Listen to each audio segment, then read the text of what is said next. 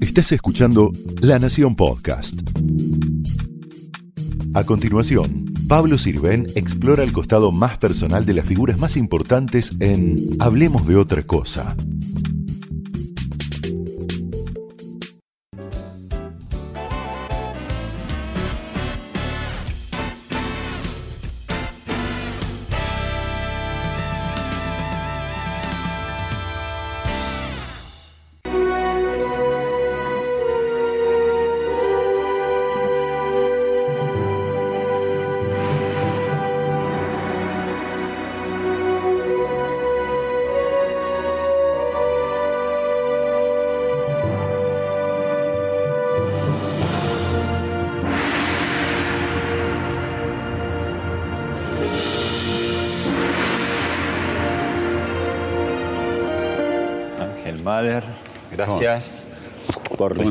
Pablo? Mira qué lugar que me recibís. Teatro Colón, ¿Viste? una de las, bueno, la sala de la Argentina y Sí, una de las una de salas las del salas mundo. Este, y, y que vos tenés mucho que ver en este momento con el Colón. Sí, bueno, por suerte forma parte de un sueño que se está cumpliendo. El Requiem Cadiz. El Requiem Cadiz, sí. Siempre la pensé sí grande, porque es una obra grande. Pero ¿Ocho movimientos? Ocho movimientos, sí. Y 75 minutos más o menos de duración. Pero las cosas se fueron dando y se termina haciendo acá que es increíble. Es una de las cosas que más... ¿Qué significa para vos? Pues digo, para cualquier músico, pero digo, dirigir en este teatro que es, bueno, una Oh, joya. claro que- ¿Sabes, Pablo, que es mi debut como director aquí? Es... Qué emoción, qué nervio. Y acá estamos en la sala mayor del Teatro Colón, que fue fundado en 1908 y que siempre está en actividad porque tiene ópera, ballet, conciertos y durante el día tiene este Visitas murmullo guiadas, que estamos sí. escuchando, es, bueno, excursiones, chicos, colegios, sí. turistas de capital, pro- de provincia, del mundo entero que vienen a ver esta joya. Lo que pasa es que es una de las salas más lindas que hay y hay muchos argentinos que no la conocen todavía. Eso, ¿no? Que se van cuando van de viaje, Van y conocen todo. Todo, pero acá- y tenemos como un plus porque en el escenario tenemos montado este, la escenografía impresionante de Turandot. Así que ahora nos estamos asomando a lo que es el foso, ¿no? Donde está la orquesta, que, que no se ve, pero se escucha. Y al que más se ve es al director cuando llega y bueno, hay que, hay que plantarse, ¿no? Frente a todo esto y ver, este, impresionante. Pero en mi caso en particular voy a estar ahí arriba, la orquesta va a estar ahí arriba y un coro, porque pensá que es... eh, Esto cuando es ópera está abajo y cuando es concierto Es- está cerrado aquí y es todo Exactamente. orquesta arriba. ¿no? Claro. Sí, casi 200 personas vamos a hacer arriba del escenario para hacer este Requiem Cadiz.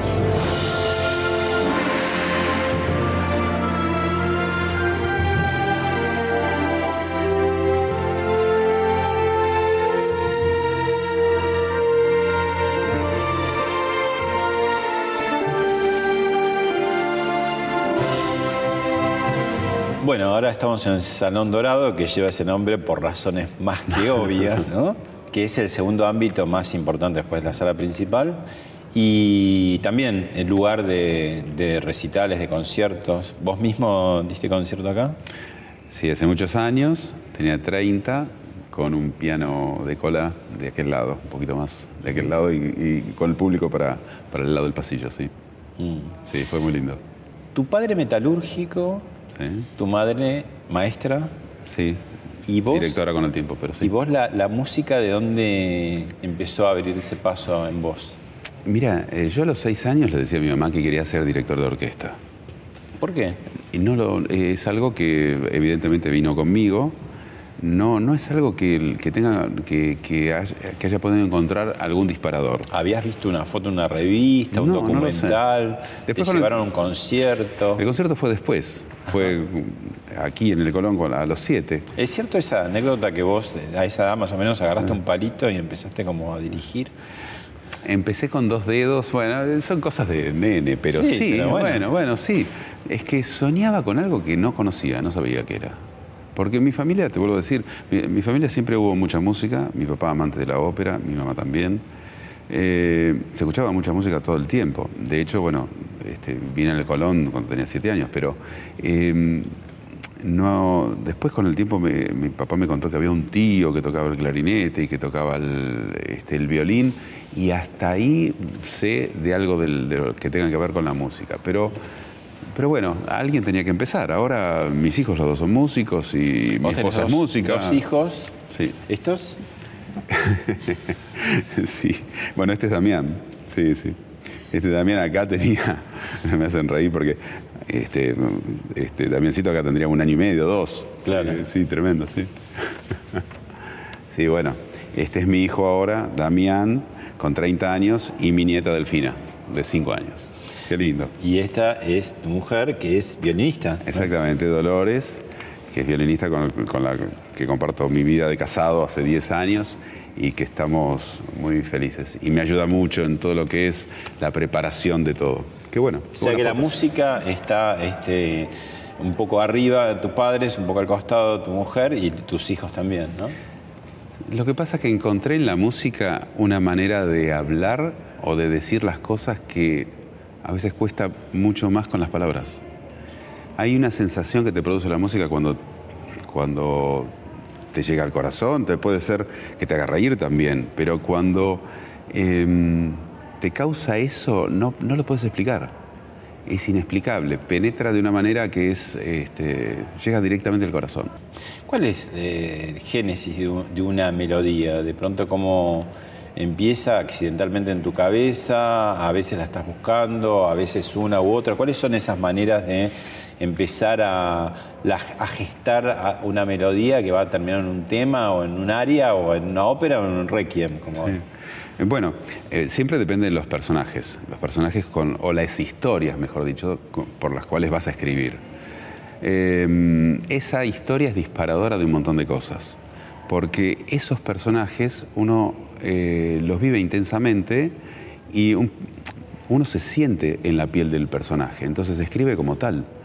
Cuando eh, en el Requiem yo escribo determinada, este, determinado movimiento donde es la voz de Dios que habla. En ese momento yo siento en, mi cabeza, me, siento como si fuera la voz de Dios, ¿qué le diría a la humanidad? Entonces, ¿Qué le diría con música? Con música. O sea, el lenguaje es la música. Sí, eso es, me ha hecho muy feliz y es lo más, una de las cosas más lindas. ¿Y cómo, cómo es el desarrollo, el clímax y eh, el desenlace de una obra? ¿no? Porque digo, también como un relato eh, literario que uno va administrando o esos creyendo, que, es, en la música se usa, ¿no? Sí, sí. Creyendo. Supongo que por ahí las melodías no vienen todas ordenadamente, sino que viene... Uno puede llegar a ser metódico. Pero ¿Vos cuántos sos de metódico no, y de pero lo más lindo es... Intuitivo. Sí, no, para mí es que la historia me produzca, que, la historia aparezca y se vaya contando sola, que las necesidades aparecen a medida que voy escribiendo. Si bien obviamente tengo una guía, digo, bueno, empiezo acá, en el Requiem empiezo con Caín y Abel y termino con la voz de la República, la voz de Dios y, clamando justicia. Pero bueno, todo ese proceso, ¿cómo lo voy a, cómo se va hilvanando? ¿Cómo se va a hilvanar melódicamente? Sí. Y eso, y eso es muy lindo, muy mágico, porque eh, cuando empezás a componer, yo compongo en un piano, entonces empieza empiezan a aparecer los motivos. Los motivos es una escala o, determinada frase que una, yo sé que el espectador la va a asociar con determinado personaje. Y, empieza a aparecer las características de cada personaje de la historia que vamos a contar. Y eso lo empezás a usar de distintas maneras eh, y se empieza a desarrollar una historia.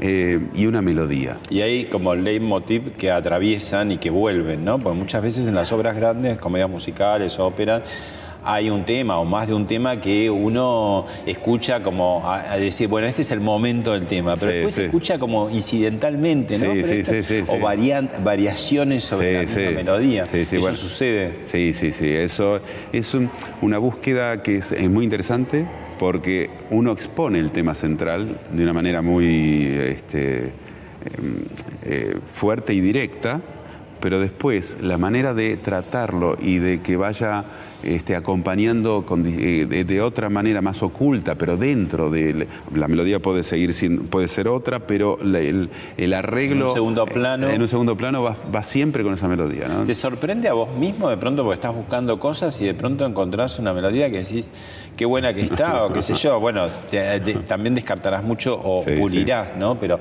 de pronto algo que se abre paso que decís ah y vos mismo te sorprendés. Mira, eh, la emoción eh, ha sido siempre algo que ha sido el leitmotiv de mi vida.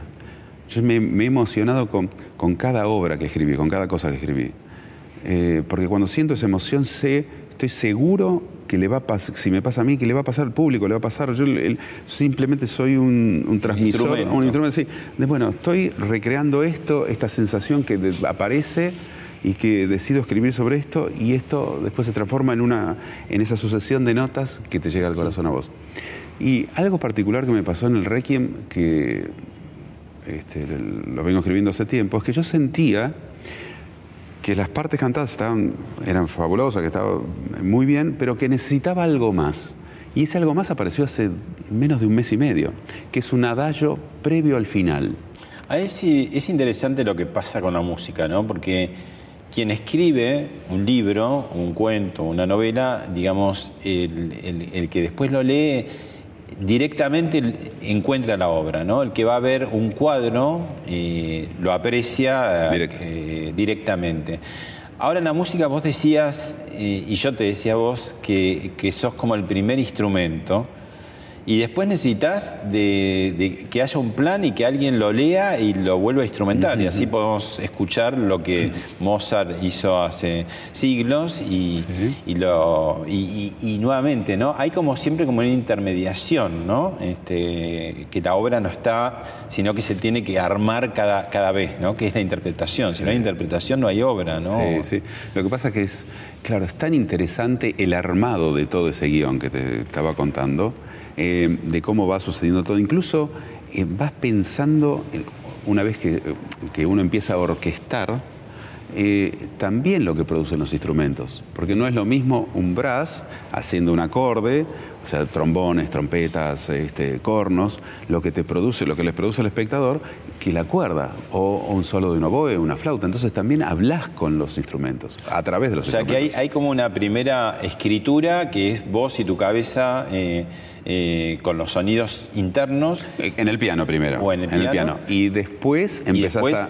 ajustás de acuerdo a cómo los instrumentos van... Sí, empezás a escuchar, a través de... Cuando empezás a componer en el piano, empezás a escuchar los distintos sonidos.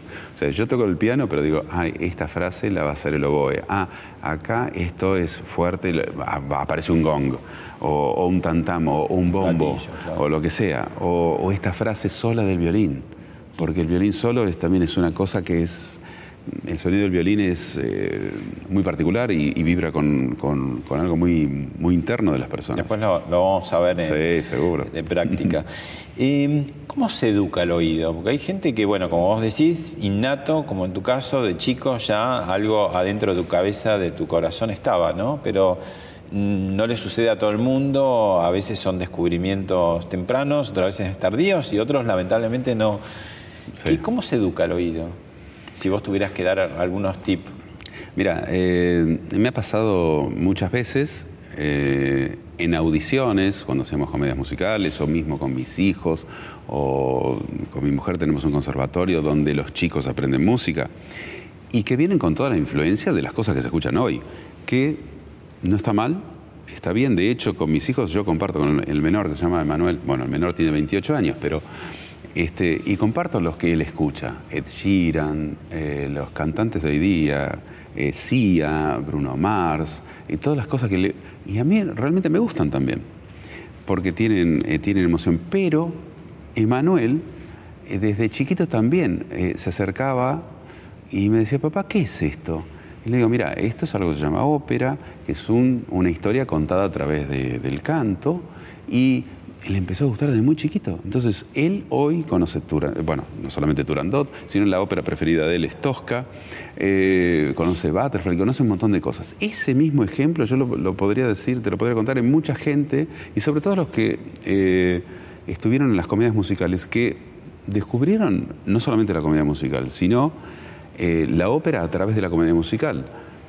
Porque como se dice en la ópera, como se canta y la expresión de la ópera, a partir de ahí se aprende todo, se aprende mucho. Mm. Entonces, eh, yo creo que el, oído, digamos, hay que tener un poco de tiempo. Mucha gente me dice, bueno, pero a ver, eh, em, empiezo con la ópera, ¿qué puedo escuchar que no sea largo, tedioso? Le digo, no, bueno, Bárbaro, empecemos con una ópera. Traviata, es el eh, hit de los hits. Claro, pero es larga. Entonces yo siempre le digo caballería rusticana, que dura 70 minutos, cuestión de, o Pagliacci, que son más cortitas, y que son historias interesantes también. Elegiste como, como apellido artístico el, apellido de un músico notable, como dices, te gusta Mahler, ¿no? Eh, ¿Por qué?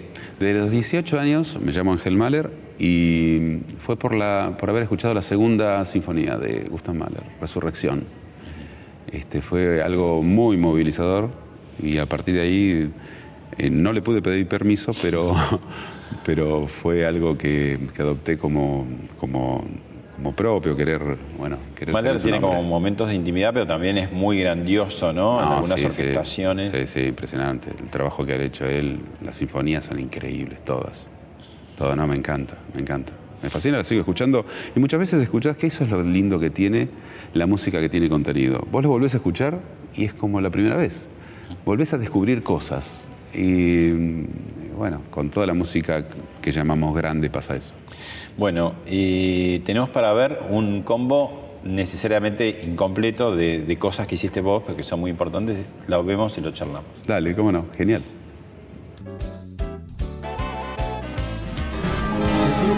vengas a mi mundo y quién sabe allí me veas.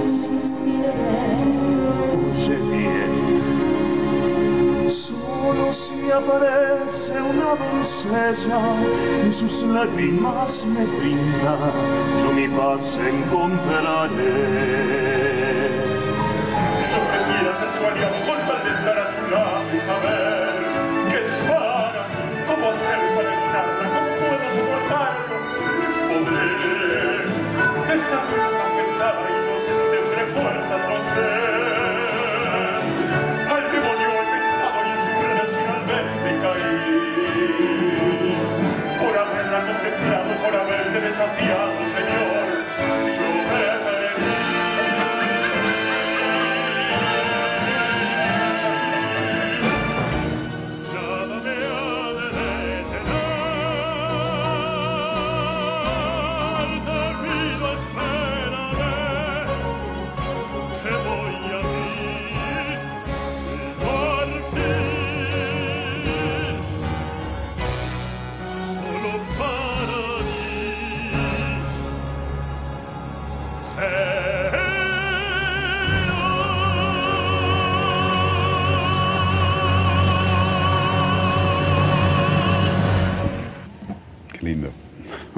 Una síntesis, pero fueron. ¿Cuántas, cuántas comedias musicales te acordás? Ah, sí, mucho, no sé si 15, 18, no sé, fueron un montón. Pero ves lo que la influencia de esos siete años de haber escuchado con Giovanni es increíble, porque lo, lo vuelvo a escuchar y son este, la influencia de lírica eh, está más allá de la, la- la- de la comedia musical, de, de lo vertiginoso que necesitan ser las escenas y todo, pero la búsqueda de las voces, de cómo suenan, tiene que ver con, con ese momento que evidentemente me, me marcó en mi vida. ¿Qué, qué es primero la- eh, cuando se juntan dos para componer? Que en realidad en una comedia musical, en un tema musical también que tiene letra, letra y música, ¿no? Decís, ¿quién es primero o cómo se complementan o cómo va cambiando uno u otro según qué va encontrando, Sí, sí. descubriendo, ¿no? No, el, mira, con, con Cibrián era, o con, con algunos de los, de, de los otros directores con los que él escribí, siempre planteás el tema con el cual vas a tratar. Pero en el caso del tema de amor de Drácula eh, surgió antes. Por el, el tema de amor de Drácula yo lo llevé al Luna Park y lo hice escuchar y en ese momento, bueno, fue toda una, una experiencia increíble porque no parábamos de componer y componer y, había que armar la obra en tiempo récord. Pero fue la sensación que produjo em, buscar el, otro lado de ese personaje, ¿no? Un personaje que no podía ver, eh, ver la salida del sol, que, no, que se veía imposibilitado de vivir el amor y tenía que matar para sobrevivir. Claro, como que ustedes recuperaron al Drácula eh, original de Bram Stoker, que tiene algo de romanticismo, pues después el Drácula del cine lo hizo muy, temible. muy malo. el de Bram Stoker tampoco es para hacerse muy amigo, no, no, pero eh, tiene ese costado, digamos, de, un ser doliente, ¿no? sí, pero la historia de amor no. La historia de amor es una historia que realmente eh, yo creo que haber sido de, los primeros eh, que, propusimos este Drácula, entre comillas, romántico. Pues no deja de ser Drácula, pero el romanticismo, la, apuesta del cómo, cómo, se lo mostró lo, hizo diferente. Y creo que estoy seguro, en realidad, de, que eso fue gran parte del acierto. Tenemos un testimonio que seguramente te va a sorprender y vamos a charlar de él. Ah.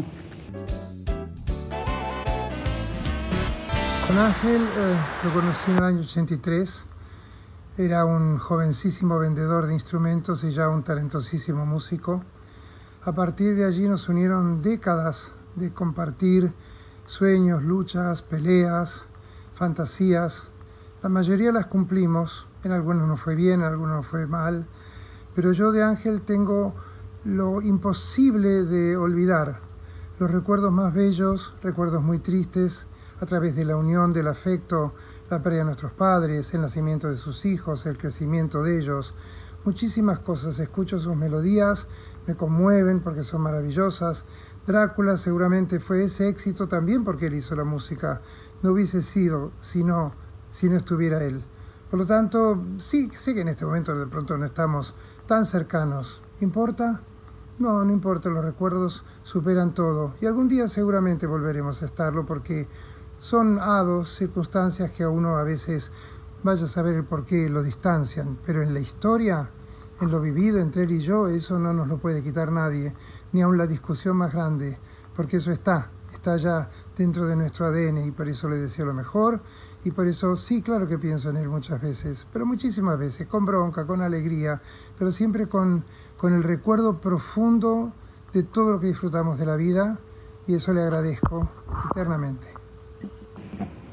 Qué lindo, qué lindo, qué linda sorpresa. Gracias. Em, sí, me sorprende. A ver, no me sorprende lo que dice porque es verdad, porque todos fueron muchos años, fueron casi 33, 34 años. Lo que pasa es que el desenlace de esa historia no fue lindo. Y fue lo que me marcó eh, algo que por el cual este, dejamos hace, hace tiempo que no nos hablamos, hace como tres años o cuatro. Mm. Tres años. ¿Algo más personal, algo creativo, dentro de lo que se pueda, digo, sin vulnerar? No, no, no, no. nosotros eh, vivimos épocas increíbles. Yo, lo que él dice tiene razón. Yo atesoro todo lo vivido de una manera increíble porque nos hemos potenciado muchísimo. Entonces, al escribir, cuando vos me hablabas recién, y, sí, eh, en el momento y un acorde producía determinada sensación, y a ver, bueno, pero entonces sigue este y sigue lo otro, y cuando escuchábamos El fantasma de Canterville, y bueno, fue una obra, por ejemplo, que él no, no, no, le encontraba la vuelta, no la quería. Y yo digo, no, pero es, increíble, es increíble lo, que Wilde eh, eh, hizo con esta obra. sigamos buscando, sigamos hasta que le encontramos juntos la vuelta de cómo contar una historia que creo que es bellísima. Entonces, bueno, son momentos. Es como dice, tal vez algún día nos volvamos a encontrar, pero eh, siento que el desenlace no, no tiene que ver con nuestra historia tan linda que vivimos previa. Entonces, bueno, eso habría que cambiarlo. Si es teatro, habría que cambiarlo. bueno, tienen dos años por de pronto eh, para que los 30 años de Drácula eh, puedan estar juntos o reencontrarse. Por eso, bueno, ya se ve. Este, bueno, dio el primer paso, ahora te toca a vos. Sí, sí, lo sé, lo sé. Pero nadie se junta para separarse, ni una pareja, ni, este, ni nosotros que fue, somos... Eh, dos personas que hemos compuesto tantas, que hemos creado tantas obras juntas. O sea que uno no se casa para separarse, así que pues, cosas que pasaron. Bueno, y, ahora menos, ¿no? Pero sigue esa grieta entre la música popular y la clásica. Hace años, bueno, directamente acá en este lugar este, fue un escándalo que entraran tremendos músicos como Aníbal Troilo, ¿no? Este, Astor Piazzolla y tantos más, ¿no? Pero siempre eh, a veces del mundo, del ámbito de lo clásico, y siempre lo, popular lo, eriza un poco. Vos que, tenés un, vamos a decir así, una pata en cada lugar, ¿cómo, lo ves? ¿Por qué sucede eso? ¿Y cómo, cuál sería la síntesis? Mira, Pablo, eh, para mí la música es... La música, no, sí, la música es una, ¿no? Pero Em, la música no, eh, no el mensaje de la música es muy noble. No podés mentir con la música. Yo no te puedo hacer escuchar algo que te digo, mirá qué linda, qué linda sinfonía, si vos no te pasa nada. ¿Qué quiero decir con esto? Que la música que merece la pena estar en este lugar, en este teatro, yo creo que tiene que estar. Tiene que tener lo, los aditamentos, los condimentos que hagan que que tenga sentido que esa música esté acá, porque tenemos que plantear algo que es el significado del Colón. ¿Qué es el Colón? ¿Qué es llegar al Colón? Yo llego con 59 años al Colón, por primera vez a dirigir, y a dirigir este Requiem, y este Cádiz, que compuse, gracias a Dios, junto con Marcelo Polakov, que hizo unas letras hermosas.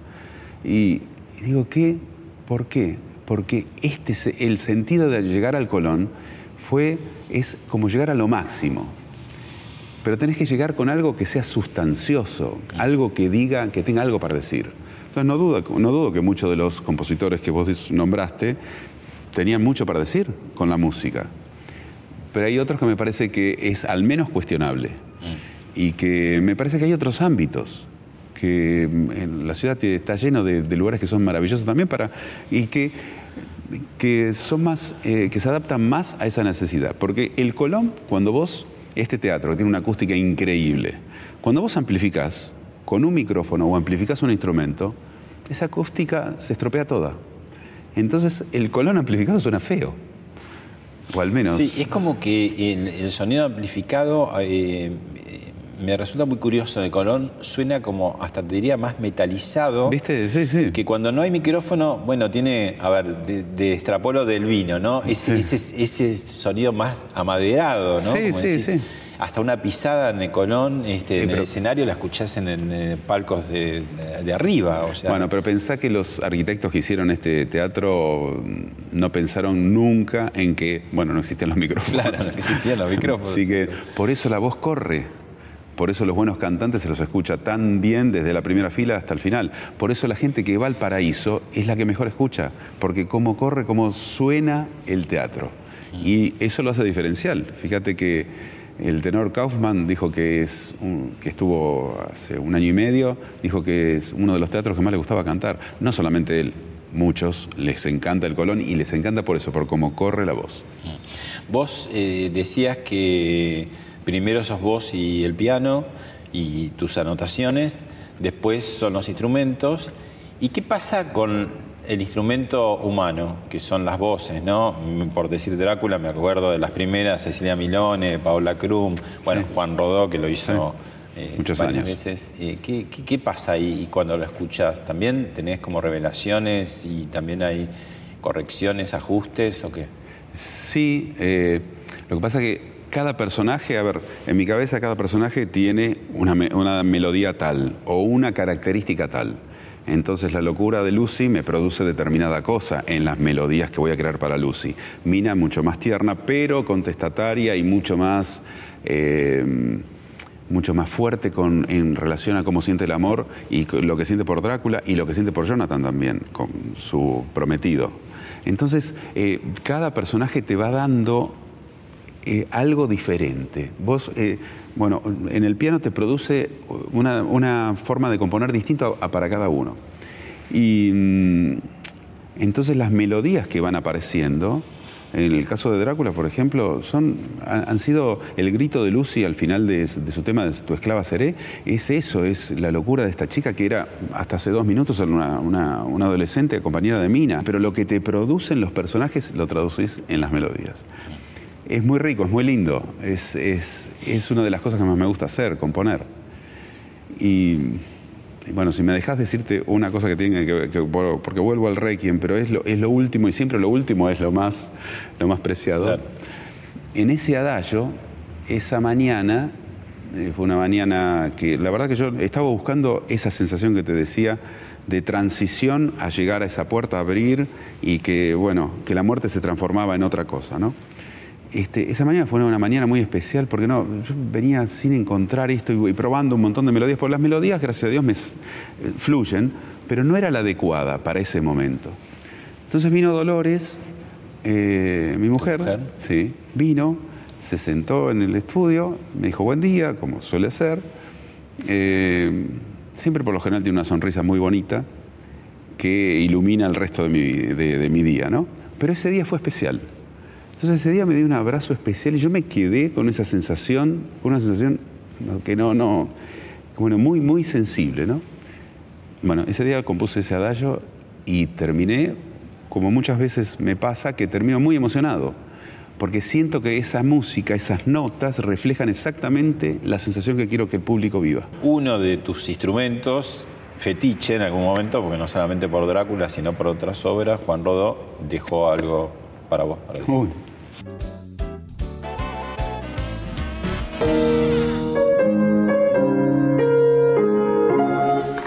Hola. Bueno, mis recuerdos con Ángel. Eh, tantos, tantos, porque fue toda una vida, casi 30 años. Eh, recuerdo, bueno, las giras, las grabaciones en el estudio, eh, momentos compartidos. pero me acuerdo de algo que creo que fue importante. entiendo que para él en su vida, que fue el paso como de la música popular a la música clásica. Cuando entró a mi camarín, me golpeó la puerta y me dijo, recomendame óperas para escuchar. Y yo claramente le dije, primero la favorita mía, que es Tosca, y todas las de Verdi. Y, creo que a partir de ese momento Ángel empezó como a conocer o a degustar eh, el placer por la ópera, eh, a conocerla y a, transmitirla en su música. Eh, su música creo que se se fue como enriqueciendo gracias a ese placer por, por la ópera, luego por la música clásica, por tantas otras cosas, ¿no? Pero sí me acuerdo de ese momento porque ese, ese golpe en la puerta del camarín representó como una apertura para él a un campo que creo que era nuevo y, y bueno, después eso se, se, vio en toda su música. Eh, pero eh, muchos más recuerdos, digo, la complicidad de él en el foso dirigiendo y sus caras... Eh, que me hacía, bueno, frente a expresiones mías en el momento de la escena, eh, las giras, bueno, tantas cosas, los hijos, la formación, eh, la música clásica. Bueno, fue un placer, la verdad, que compartir todos estos años con, con Ángel y, bueno, los que vendrán. Así que, bueno, saludo grande, Ángel. Qué lindo, qué lindo, qué bueno. Y mm, es verdad, lo que pasa es que yo lo que buscaba era en los barítonos, eh, por eso Tosca, porque Scarpia siempre hablábamos de por qué los barítonos este, no tienen su protagonismo. Fíjate vos que tanto Drácula, en el caso del jorobado, sí el jorobado es tenor, pero Frollo, que es el otro personaje, es barítono. Entonces yo le di mucho, Otelo es barítono, en muchas de las obras que compuse fueron, fueron para barítono. Entonces sus recomendaciones me sirvieron mucho, por supuesto. Claro, porque él que era de barítono. claro. Em, sí, pero a ver, eh, es muy mágico lo que pasa cuando vos componés algo, lo escribís y alguien después lo interpreta. Ese ida y vuelta. propia, que está bueno claro. ¿no? Porque decís, es como que, que, había nacido para hacer eso, ¿no? Y todo, todo es una creación. Yo escribo una frase. Después, como lo toca la otra la persona que lo lee, eh, nadie lo va a tocar igual, Pablo. O sea, nadie lo va a cantar igual.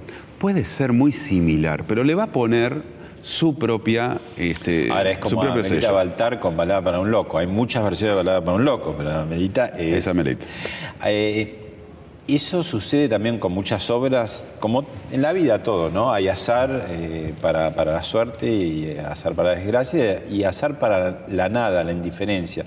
Pasa mucho en la creación, en las obras, ¿no? En el caso de Drácula, a pesar de que como vos contaste y en algún momento también me contó Pepe, este, fue todo tumultuoso, azaroso, a último momento parecía que no se estrenaba, y todo después como cierra, ¿no? Sí, sí. Es decir, cierra por la melodía, cierra por cómo está escrita, cierra por lo que los interpretan, ¿no? Es decir, esa magia que se da en un momento. Sí, sí, sí, es... Uno la busca todo el tiempo. Eh, a veces se da, a veces no pero mm, yo te diría que cada vez más tenés la certeza que lo que vas a hacer refleja lo que uno quiere decir. Entonces, eh, toda la vida es un aprendizaje, por supuesto, toda. Y este, en este Requiem Cádiz es eh, tremendo todo lo que he aprendido. Aprendí un montón. ¿Hace cuándo empezaste a trabajar con el Requiem? Hace cuatro años. Pero aprendí un montón de, un montón de cosas, de, cómo, de, estudiar cada vez más, de, cómo lograr el efecto. Y, porque son 70 minutos donde la gente se sienta y te escucha. Y la, la gente después se va a ir seguramente se puede emocionar o no, o le pueden eh, son 70 minutos que las tenés ahí. En esos 70 minutos es una obra nueva, te están eh, no juzgando, pero están sintiendo lo que todo esto, toda esta nueva sensación. Entonces. Eh, el músico trabaja para, para el impacto en el momento que el oyente lo está recibiendo y, tenés expectativa de que después se lleva algo, así como teatro o una lectura, uno se queda a veces rumiando después. ¿La música también tiene ese efecto? Sí, sí, sí. Lo que me gustaría que quede como legado y como historia mía es que las melodías siempre vos te lleves algo en que, que digas qué lindo tal pasaje o qué linda tal cosa y lo puedes cantar. Entonces hay muchos momentos muy emocionantes del Requiem, no solamente este, por, el tema en sí, sino por, por esa conjunción de notas que producen ese, efecto que va directo a tu corazón. Se están cumpliendo 25 años, un cuarto de siglo de aquel 18 de julio de 1994 en que estalló este, el atentado terrorista, uno de los más grandes del mundo, en Amia, 85 muertos, cantidad de heridos, una conmoción nacional. Este, lamentablemente, después de tanto tiempo pasado, todavía este, seguimos dando vuelta con esa causa y con sus derivaciones y con los acuerdos fallidos o desgraciados que se intentaron firmar y bueno, cantidad de cosas. Pero mm, acá tenemos para ver ahora algunas escenas con parte de tu música. Las vemos y la charlamos. Uy, qué genial.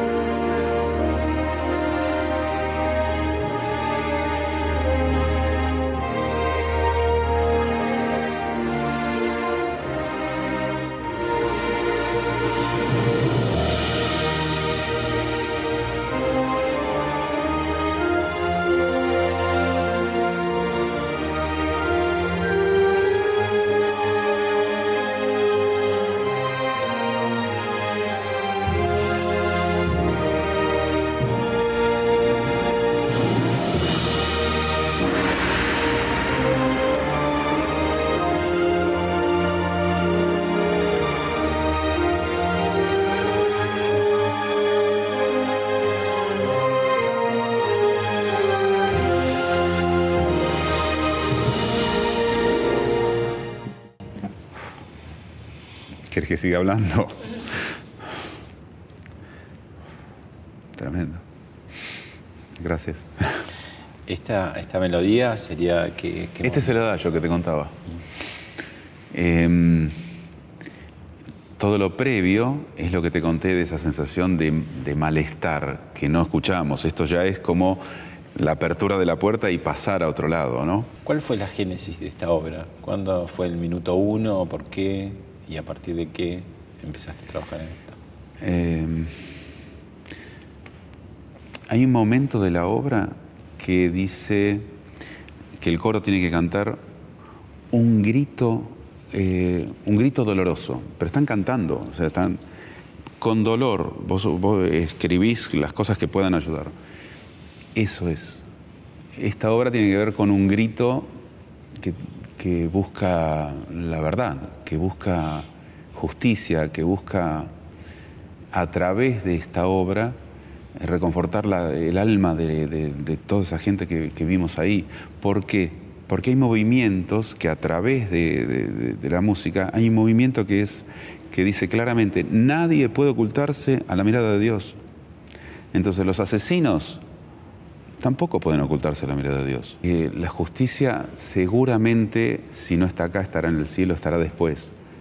Y eso está escrito también ahí y fundamentalmente entender que las buenas personas, que, nuestras almas se van a volver a juntar en algún momento, más allá de, este, de, bueno, más allá de la muerte. Entonces, que la vida o que vamos a continuar, en algún momento nos vamos a ver.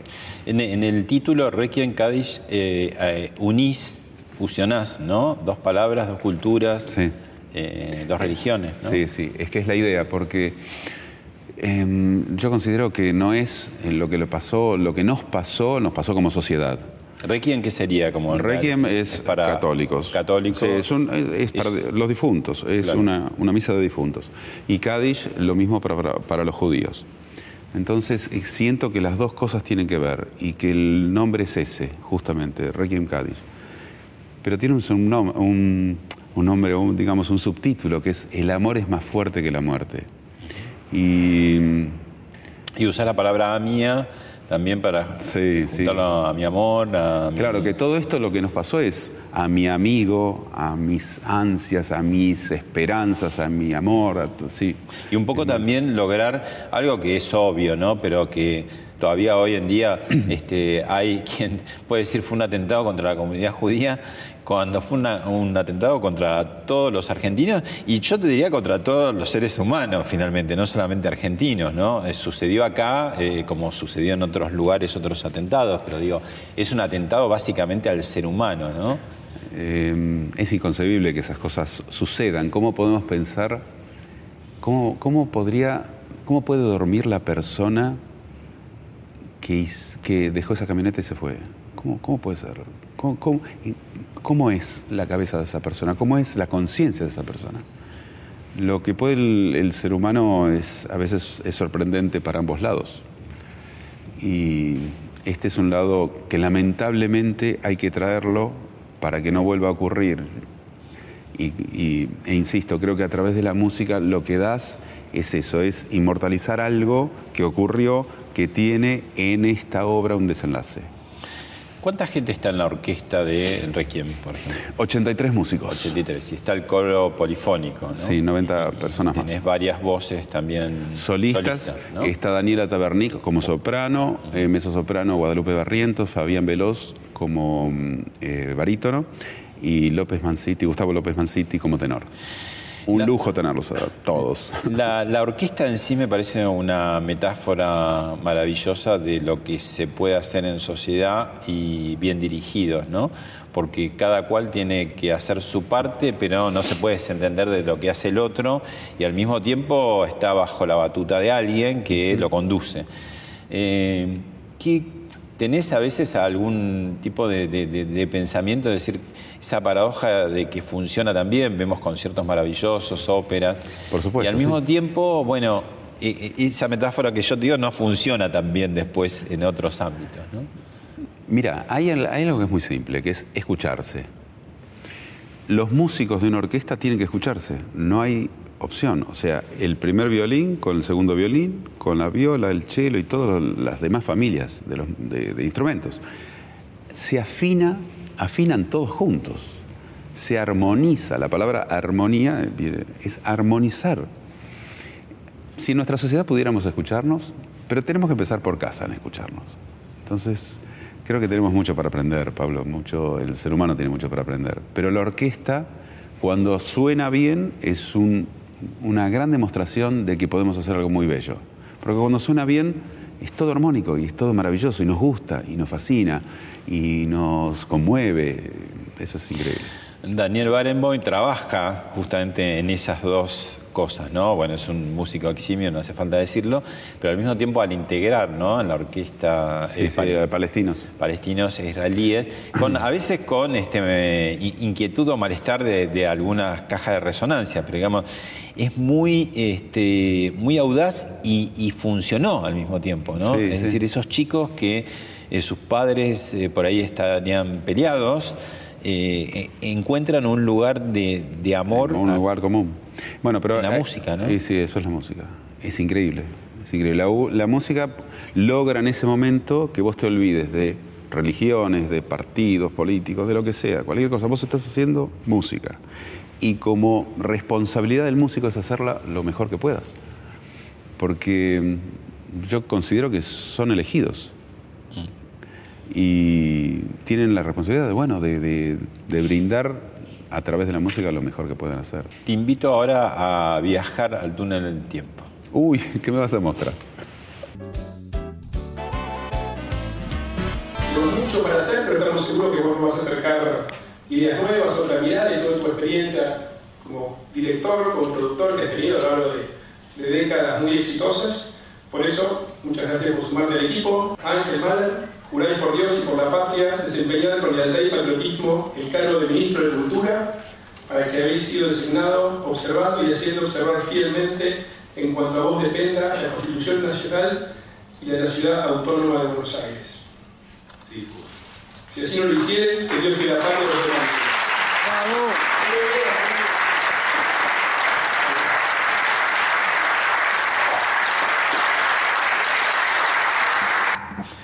Bueno, 2016, 2017, tu, tu paso, tu, tu único paso por la Sí. función pública, ministro de Cultura de la Ciudad de Buenos Aires. Sí. ¿Cómo fue esa experiencia? Muy bella, muy lindo, muy lindo, muy, eh, te diría que muy apasionado por, por todo lo que hicimos en esos dos años. Primero, antes que nada, quiero decirte que en esos dos años eh, mi carrera como artista fue una pausa gigante, Claro. porque aunque pensaba inocentemente que iba a poder tener algún fin de semana para mí, eso en la ¿Ibas a realidad... poder compartir las dos cosas? No. En realidad, no, no, no. no ¿Quién te la hace? ¿Una vorágine? No, que- no, no, es imposible. Más porque- una ciudad como esta muy demandante culturalmente, ¿no? Sí, hay, había tanto, hay, hay tanto para hacer todo el tiempo. Pero junto con un equipo que fue reducido, pero un, un lindo equipo que se incorporó al equipo que ya funcionaba, porque una, una de las cosas que me dijo Horacio es justamente eso, mantener el equipo que estaba. Claro, vos, vos sucediste a Darío Loperfio. Exactamente, sí. Y después le entregaste a Enrique Abogadro, que es el actual ministro de Cultura, ¿no? Eh, y bueno, yo creo que hubo un montón de logros muy buenos.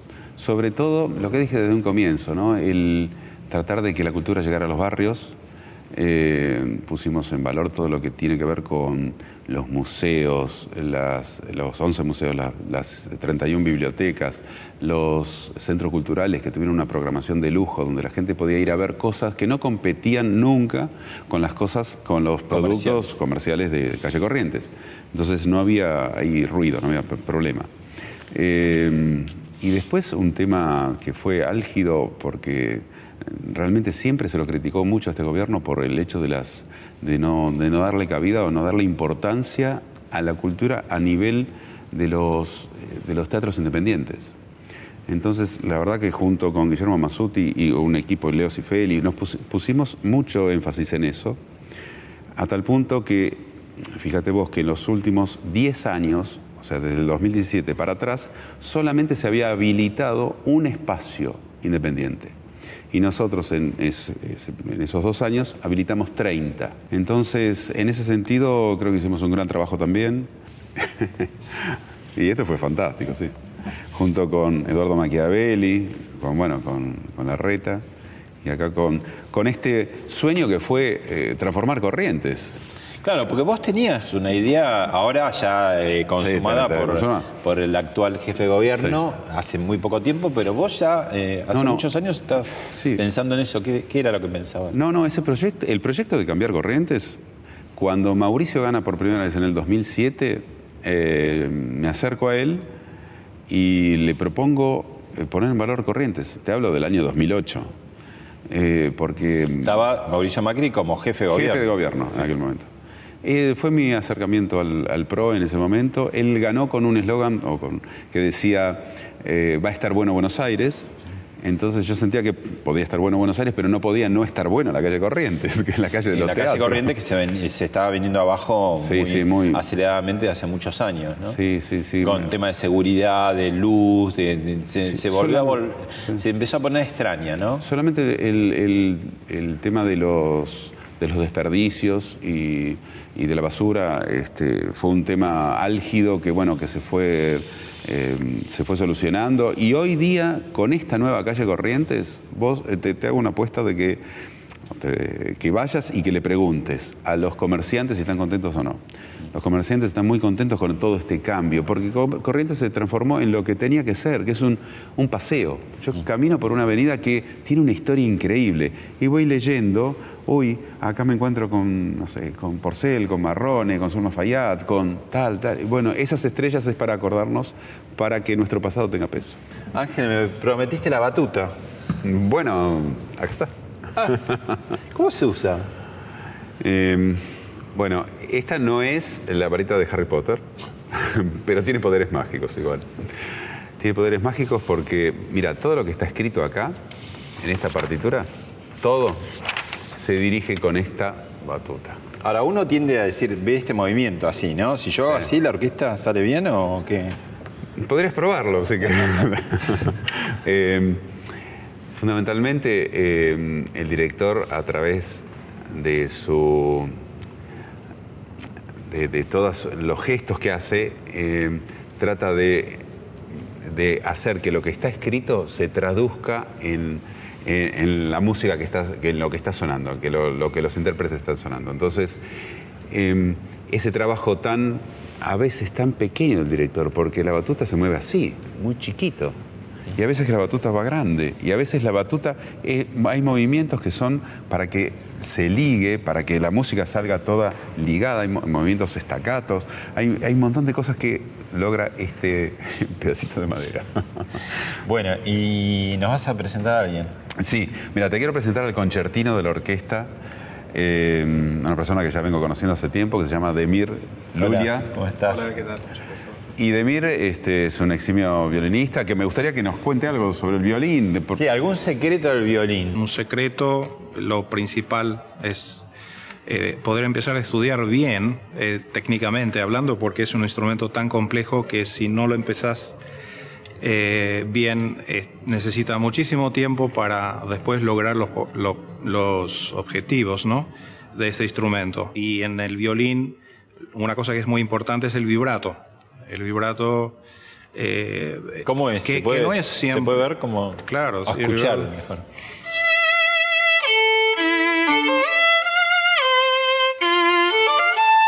Es, este movimiento de mover la mano rápido es, eh, este, se llama vibrato, que en, en- en dis- diferente tipo de música también tiene que ser diferente tipo de vibrato, Ah. de diferente tipo de expresión de- del, del vibrato. Así que en eso también tenemos que cuidar mucho cuando tocamos una obra, que no, no siempre tengo que mover la mano de la misma manera.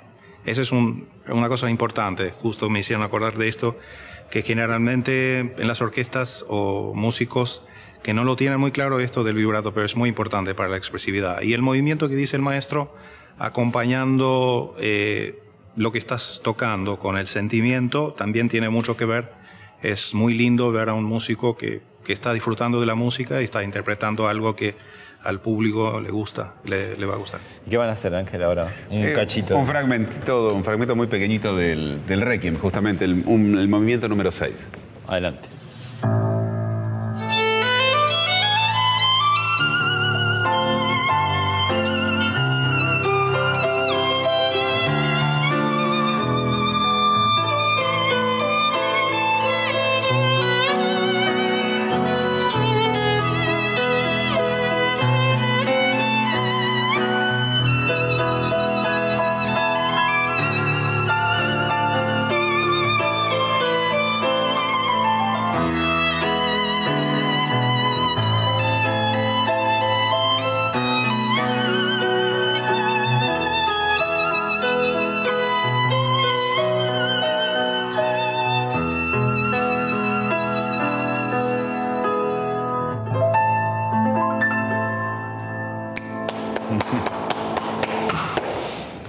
Gracias. Gracias, Ángel. Un placer, todo, ¿eh? Gracias. Gracias.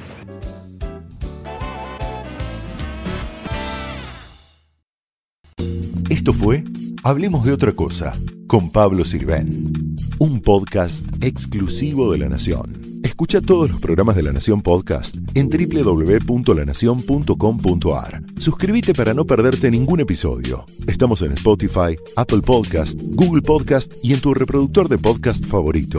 Seguí escuchando La Nación Podcast.